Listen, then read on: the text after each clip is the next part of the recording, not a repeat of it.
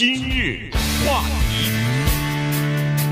欢迎收听由中讯和高宁为你主持的今日话题。在纽约的这个 Penn Station 火车站对面呢，有一个历史悠久的邮局的大楼啊，在这个大楼建筑上头呢，刻着这么几句话啊。这个这几句话呢，就是说，无论下雨下雪，呃，酷暑还有黑夜，都没有办法阻止呃邮递人员呃日夜兼程的。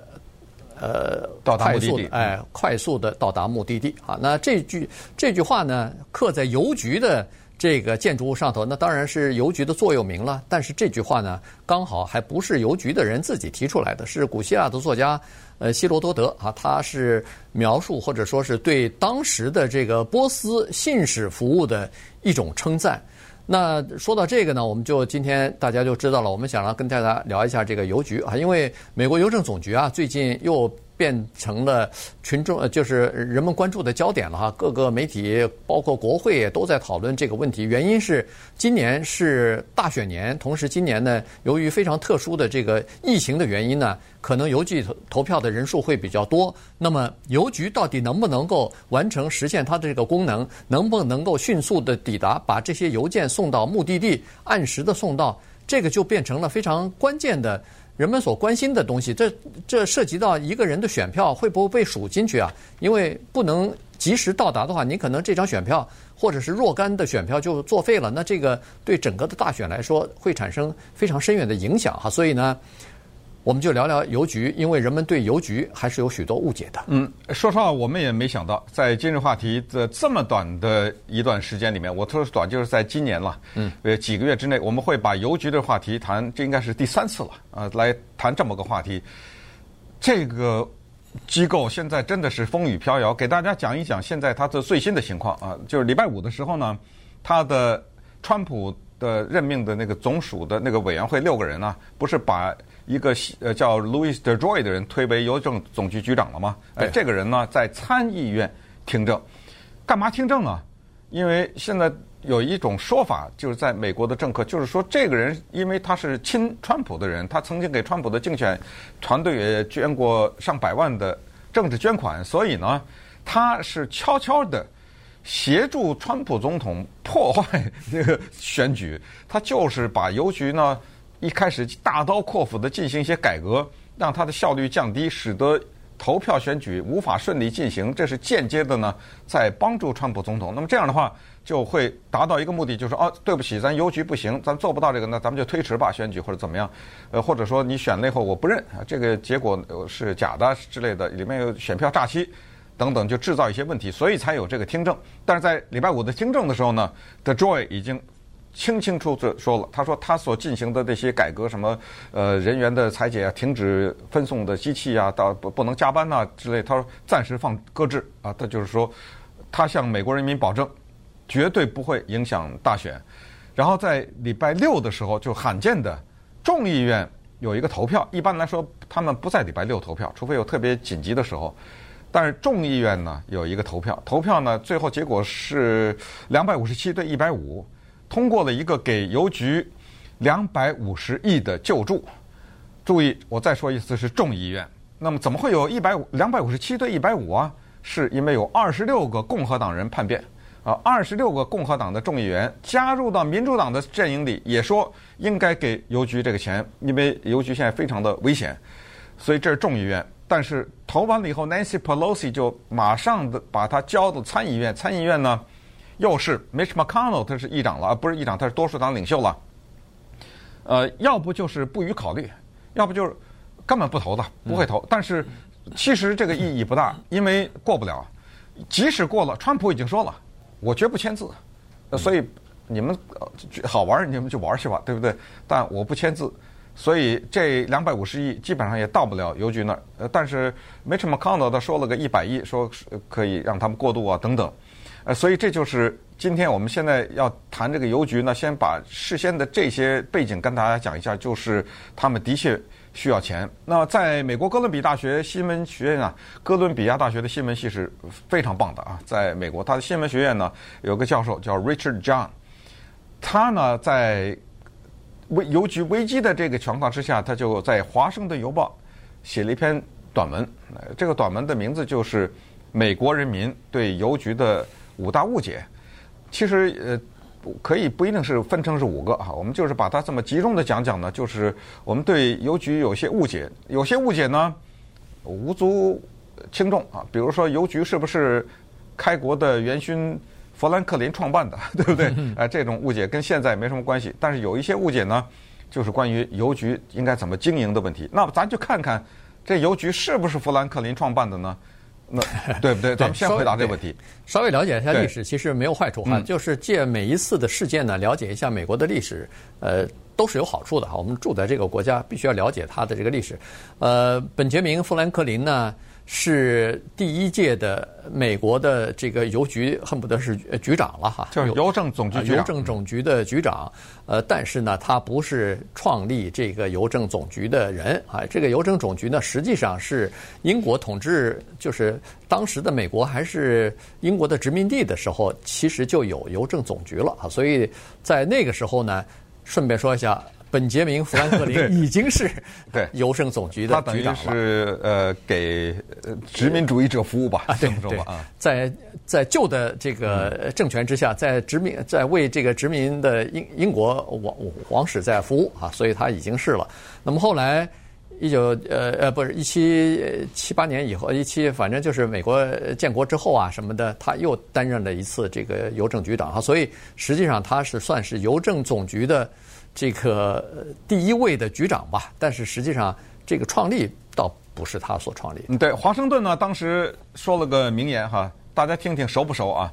当时呢，在讨论美国的建国了以后的邮局体系的时候，因为你要有邮局，你就得有路啊，你还得有公路，人家才能送啊，不管是马车也好还是怎么着，对不对？对。呃，他当时提到叫做书同文，车同轨，统一度量衡。呃，真的呀，是，真的是华盛顿提出来的。这也听起来像谁啊？呃，像像老秦呐，对不对？呃，对，呃，秦始皇啊。所以看来就是说，他一个政治家，他非常清楚的意识到民众要有讯息，讯息非常重要。这刚才说的哥伦比亚大学新闻学院的那个教授，他 Richard Young，他写过一本书，就那个书的名字就叫《传递信息：美国邮局史》。他在这里就专门就提到了，就是邮局这个东西，在美国的历史上可能不太被提起，因为那个时候很多更重大的事情。但是千万不能忘到，他在传递信息方面起到了多大的作用。很多偏远地区的人，他们那个最早的时候，邮局传的最多的东西，你知道什么？就报纸。嗯。哪有网络啊？对不对？也没有电话，所以那个时候就看报纸，看这些传单啊什么之类的。但是。能够把当时联邦政府的一些重要的资讯传递到民间，那不就是邮局嘛？对，对不对？呃，然后呢，在美国的宪法当中已经规定了哈，邮局的使命是什么东西？就是传递这个消息啊，呃，在一个地方把一个地方的消息传递到另外一个地方去，这是一方面啊。另一方面呢，就是把选民的意见反映给他们的代表。他们的代表是谁呀？国会议员呐，所以要也是通过邮寄啊。那时候又没电话，什么也没有，就是只只是只是靠写信嘛。所以呢，这些信都要畅通啊，都要这个整个的信息呢，来来回回都要畅通。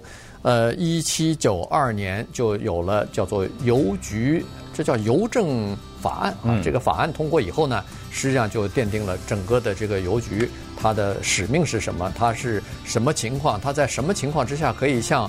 他的这个国会议员请愿，要求把那个邮路啊，就是递送送件的那个这个路啊，再延伸一点，再延伸一点。因为最开始的时候可能是人比较多的这些城镇，然后逐渐的要到乡村去，再逐渐的是到那些人迹罕见的那些可能只有几户人家的地方，那邮政总局也得去啊，对，啊不不计成本的要去啊，所以呢，这个就是邮政总局当年成立的初衷了。话题，欢迎继续收听由中讯和高宁为你主持的今日话题。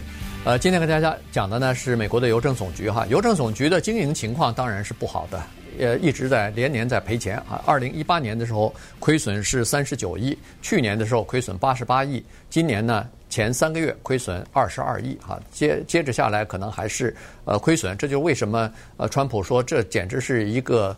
叫做历史上的灾难哈，是一个美国的世界的这么一个管理灾难。呃，所以才要求进行各种各样的改革，要让这个邮政总局自负盈亏哈。但是它的亏损呢，实际上它是呃由来已久的哈，这个它有它自己的历史的原因。在今年四月份的时候呢，波士顿的一家非常著名的报纸《环球报》呢，在头版刊登了他们的一篇社论啊，就谈到了邮局，就说美国邮政服务从没有像今天这样的有价值，也就是说这么重要。同时，也没有像今天这么的摇摇欲坠，呃，濒临这个破产的边缘，已经快经营不下去了哈。这就说明现在这个邮政总局的呃经营的状况。其实，邮局在一八四零年的时候遭受过一次比现在更加打击大的一次危机啊。那个时候呢，因为私人的这个邮递服务已经开始进入到。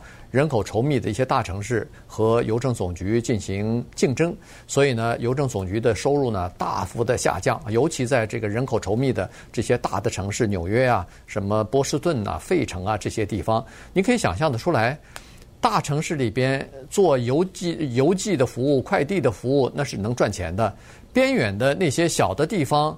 那是不赚钱的，是赔钱的。所以那些私人的这个邮递的服务呢，基本上都是在大城市，亏钱的地方他们是不去的。私人公司，所以这就是造成了邮政总局那时候的非常糟糕哈。那个情那个时候呢，它定价的系统也比较古板，比较陈旧，再加上它的这个招标的系统又比较呃矮板哈，所以呃跟铁路系统、跟邮轮系统谈判这个。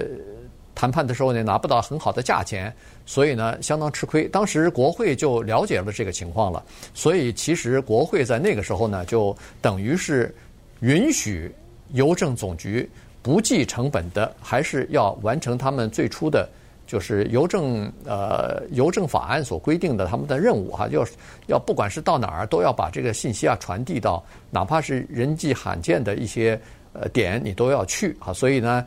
这个呢，等于是允许邮政总局不要考虑这个成本的问题了。于是，情况就发生了。一八五零年一直到一九七零年这这段时间，邮政总局基本上全部是在亏本经营。嗯，这就是所谓的社会主义的制度的结果啊。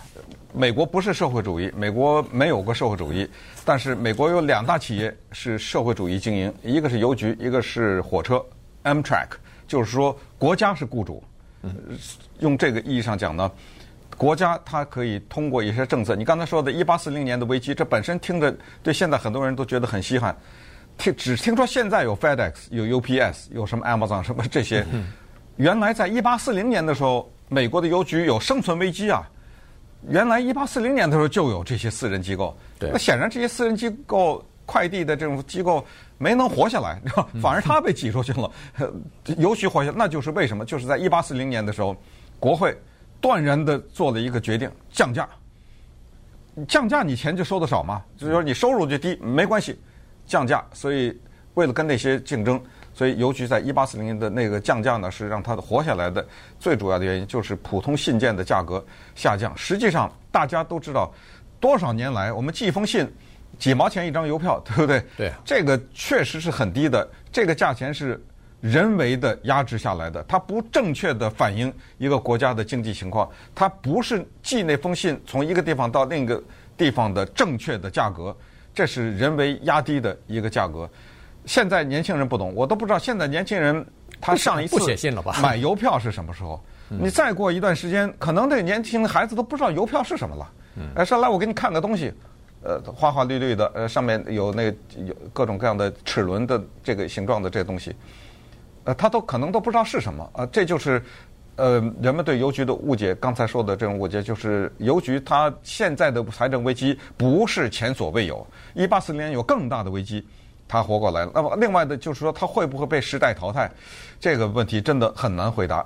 因为什么？因为你现在有这么多的人跟他竞争，可是呢，你要是从他的创办的初衷来考虑的话，你就知道他依然，至少现在呃不知道在多少年以后，不知道它不会被时代淘汰，还是一八四零年的那个问题，就是国家的考虑。如果你把这个东西私有化的话，那偏远地区的人没了。对。他的信就就就没有了，你知道吗？这个是重大的问题。对，私有公司他是不可能赔着本儿给你去送这封信的，对他一定会把那个那个价格提得很高，要么就是干脆就不送了。所以这个呢，对邮政总局的这个叫做邮政法案的这个初衷是不符合的。这就是呃，邮政总局最后到底是怎么做法，现在不知道啊，有可能以后会提价，有可能会更多的竞争，这个都有可能。但是呢。他肯定是先要生存下来才是。对，那么顺便呢，在这个节目最后给大家推荐一个电影，呃，这个电影应该看一看。中国大陆电影，它创下了一个很奇怪的记录啊。这个电影的名字叫《那山那人那狗》，讲的是中国那个湖南偏远的山区的父子两个人送信做邮递员的故事。这个电影它创下一个什么记录呢？就是当年在中国出来的时候零拷贝，就零，没 没有任何一个电影院放。呃，最后是没想到它创下另一个记录，就是在日本创下了票房的。高票房的记录，后来在国际上获得一系列的好评。那大家有机会在网上找找看一看，就也许你能明白为什么日本人喜欢这个电影。